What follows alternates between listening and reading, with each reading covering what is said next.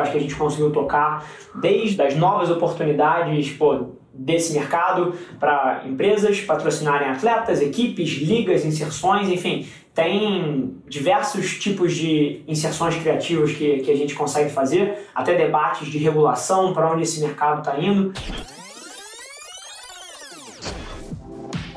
Esse aqui é o highlight do CMO Playbook. Eu gostava de dizer que eu tinha uma vida dupla, que era, pô, eu fazia uma tonelada de esporte, mas depois chegava em casa e de 8 da noite às 2 da manhã eu tinha algum nick em algum mundo de RPG ou MMRO e joguei tudo que você pode imaginar. Tudo. Desde Dota até Warcraft, até as evoluções disso em RPG, que é World of Warcraft Tibia. Então, eu sempre fui fã disso. Pô, eu vejo Twitch desde que Twitch existe no planeta Terra e para mim é super curioso ver ano passado, quando a Amazon comprou o Twitch por um bi, todo mundo falando: caramba, o Twitch existe? O que é Twitch? E o negócio hypa. E assim, já faz parte das minhas noites. Eu nunca assisti novela, nunca assisti muita televisão, mas já vejo Twitch há, há anos. Então, o esporte para mim vem, vem desde muito cedo, meio que como uma forma de entretenimento mesmo. Sempre me conectei com os meus amigos no TeamSpeak, no Discord, e, e vem lá de trás. E mais recente, na cadeira que eu tô como CEO de uma agência, aí o meu interesse é muito óbvio, porque o que eu faço como profissão é entender onde as pessoas prestam atenção e como é que eu boto as marcas que eu represento ali dentro. A questão até dos estereótipos você falou também naquele seu artigo, né, Rafa, de 2018, e que você falava muito disso, né, e como que era essa grande mudança de estereótipo dos gamers que estavam vindo aí desse cenário de inovação, né? A minha mãe estava muito errada. Assim, a minha mãe é um ícone na minha vida e eu atribuo tudo que acontece a mim, seja qualquer coisa que as pessoas chamam de sucesso ou resultado, é, eu atribuo a maneira como a minha mãe me criou. Mas tem uma coisa que ela errou gigante foi sobre isso. A minha mãe quebrava os meus computadores para tentar fazer eu parar de jogar. E ela falava que, cara, isso era coisa de vagabundo, que isso era coisa, cara, de quem não tinha mais o que fazer, que isso era nocivo. E assim, eu entendo, porque é a marcha contra a guitarra elétrica ou o Elvis lá atrás, com os pais desesperados que as filhas iam se tornar pervertidas por ouvir a música do ídolo do rock. E é só a versão mais recente disso. Você tem o rei da Inglaterra no século XIII querendo banir o futebol porque ia ameaçar o arco e flecha. Mas é sempre isso, as pessoas sempre julgam o novo, sempre. E é exatamente isso que impede elas de se tornarem os principais beneficiários das tendências que vem aí, porque na minha visão, Léo Nando, tudo que vai ser hiper relevante nos próximos cinco anos já existe aqui. O problema é que as pessoas julgam. As pessoas estão olhando para isso e falando, pô, caramba, que parada egocêntrica, caramba, que negócio esquisito, que coisa de vagabundo, como era esportes, ao invés de olhar com um olhar virgem, de entender o ângulo do ser humano. Puta, por que, que será que tem 100 milhões de pessoas assistindo a final desse campeonato aqui? O que será que tem por trás? O que será que eu não estou vendo, né? E até conectando o que vocês dois falaram, é, a quantidade de matérias e artigos, etc., e o fato que o esporte já aconteceu, aí para mim que existe a grande desconexão. Isso. É aí que para mim eu olho e falo assim, como? Porque a quantidade de amigos, eu tenho assim dezenas de amigos que são CMOs e diretores das maiores companhias brasileiras e todos eles, uma vez por semana, postam no LinkedIn alguma coisa sobre esportes. Todos eles, assim, sem exceção. E aí que tá a desconexão. Porque aí eu, depois eu mando a mensagem e, pros amigos de fato, né? E boto o cara na, na berlinda, assim. Pô, do caralho aí, você tá fazendo um buzz do cacete, o seu post, o seu artigo tem 7.900 likes de você falando que o esporte aconteceu, etc. Pô, tô super curioso. O que você fez no espaço esse ano? Ah, e aí o cara, tipo assim, é, é só gogó, entendeu? Então, eu acredito que não só em esporte, tem alguns outros lugares que sofrem disso, que é a desconexão dessas pessoas que entendem intelectualmente que esse troço é relevante, mas não estão mapeando as ações para entrar lá. E eu entendo, tá? Eu tava fazendo um workshop, um, por, uma porrada de altos diretores de, de, marcas brasileiras. Vai ter um workshop mais descolado, galera bebendo, etc. Foi um, foi um happy hourzinho. Mas vários deles tentando, de maneira conjunta, entender onde estava o problema. E é curioso, porque quando eu converso com essas pessoas, eles falam, cara, assim, eu entendo, mas a minha estrutura de meritocracia às vezes me impede de tomar risco. Porque foi mal. Aqui na companhia XYZ, Ninguém nunca foi demitido por comprar o pacote Globo. Você nunca viu ninguém sendo demitido? Caramba, que decisão errada. você comprou o pacote Globo, mas ao mesmo tempo o cara se sente acuado de tomar um risco desse. Só que para mim, assim, o mundo daqui para frente vai ser dos tomadores de risco. É, a gente está virando uma página onde não vai existir um alto executivo que não seja um líder de pensamento, que não esteja nessa fronteira. Então a gente vive agora o limbo dessa desconexão, onde todo mundo fala de esportes, mas 10% das pessoas só estão agindo em cima, né? Então isso é que me deixa mais curioso e eu acho que conecta os pontos de vocês dois. Eu vi nos últimos oito meses a quantidade de artigos explodindo, mas quando você confronta esse executivo, ele ainda não está mapeando as ações dele para onde a boca grande dele está apontando.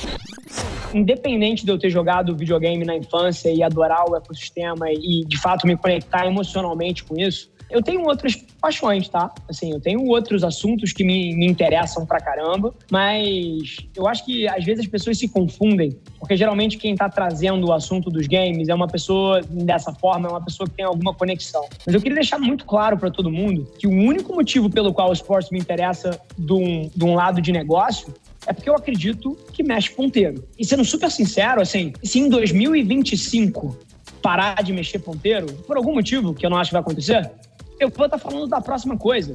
E da próxima coisa é o mesmo argumento que as pessoas às vezes olham para as redes sociais e falam assim: ah, é sobre Instagram, é sobre LinkedIn, é sobre YouTube, é sobre Spotify, é sobre áudio, vídeo. Não, não é. É sobre onde a atenção do consumidor está. Então, essa é a grande provocação.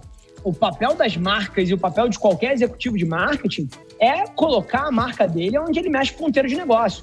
E a única forma dele mover ponteiro de negócio é comunicando onde as pessoas estão. Então, assim, não confundam a conexão emocional com o lado de negócio.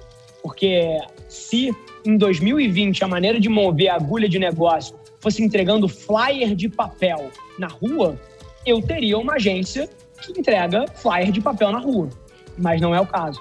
Então é só, queria fazer essa aspas aqui, porque é um ponto que é super importante clarificar. E aí, cara, eu acho que até vocês vão ter muito mais propriedade, até do que eu, para falar sobre isso, e eu tomo muito cuidado para não falar sobre coisas que eventualmente eu não domino tanto assim. Então, queria até me redear aqui, mas é uma percepção minha, é que falta, às vezes, projetos relevantes o suficiente para atrair a atenção das pessoas. Eu acho que existe todo um ecossistema de gente jogando. Eu acho que existem, porra, dezenas de milhões de pessoas no Brasil jogando. Mas a, a percepção que eu tenho, acho que até a BBL serve como um link para isso, e acho que até muito do propósito de vocês estar em cima disso, que é se tornar esse elo, né? Que é tirar um pouco desse problema sistêmico, que é, pô, como é que eu conecto a marca com o esporte de fato, né? Qual é o projeto que eu coloco? existe uma falta de informação sobre o assunto e existe, do outro lado, na minha visão, falta de projeto se tivessem mais projetos relevantes, o dinheiro estaria mais lá. Então, é uma provocação aí. Eu acho que é o motivo que vocês crescem tanto, por exemplo, é isso: é oferta e demanda. Vocês têm projetos fodas, pô, acaba que o dinheiro converge para vocês. Mas eu acho que tem um problema sistêmico no mercado brasileiro, um agente que eventualmente conserte esse ecossistema e na hora que isso acontecer, se é que já não está acontecendo, até através de vocês, eu acho que o dinheiro tem capacidade de fluir mais rápido. É isso, Nandão? É, eu acho que tem propriedades excepcionais no mercado, cara, que não conseguem vender nada, cara. Não, e não são nossas, tá?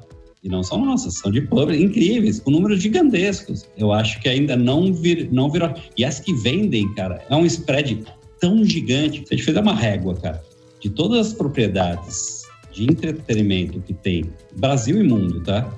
E de esportes que tem no Brasil e no mundo, com entregas e valores, cara, e tenta encaixar as propriedades de esportes, cara. Tenta encaixar um Worlds de League of Legends que só perde pro Super Bowl. E você vai ver a diferença de quanto os caras conseguem vender alocado. naquilo e quanto consegue faturar um Super Bowl. E daí você tem, cara, propriedades que estão em 50 lugar que faturam 10 vezes mais do que o Worlds que está em segundo, entendeu? Então, eu acho que não faltam bons projetos. Para uma marca que quer entrar nesse espaço, por onde você acha que ela começa? Porque esportes é buzzword, assim como é redes sociais, assim como é, é super apps, assim como é startup, enfim, são buzzwords do momento. E eu tenho a percepção que muitos executivos têm aquele medo de, de ficar de fora, o famoso FOMO, né? Fear of Missing Out, mas não sabe exatamente os primeiros passos que ele pode dar dentro desse ecossistema. Por onde uma empresa ou uma marca começa se ela quer fazer um projeto relevante dentro desse espaço? Eu costumo usar o exemplo do, da Claro, de novo, nesse discurso, porque foi muito legal, porque eles realmente adotaram a estratégia que a gente sugeriu para eles, porque o mercado de games e o, o público de games né, é um público muito refratário. É um público, enfim, a gente está falando aí de milênios, a gente está falando aí de um pessoal super conectado que eles têm o que a gente brinca que é o eles têm o bullshit detector deles muito muito alto. A gente fala a mesma coisa. Aqui. Então eles entendem claramente quando uma marca está tentando ser oportunista ou aproveitar um momento ali, mas ela realmente não investiu e não se envolveu com o, o segmento que eles tanto amam. Você está é falando, você está falando de paixão. Sim. Então para paixão você tem que ter autenticidade, como você bem falou.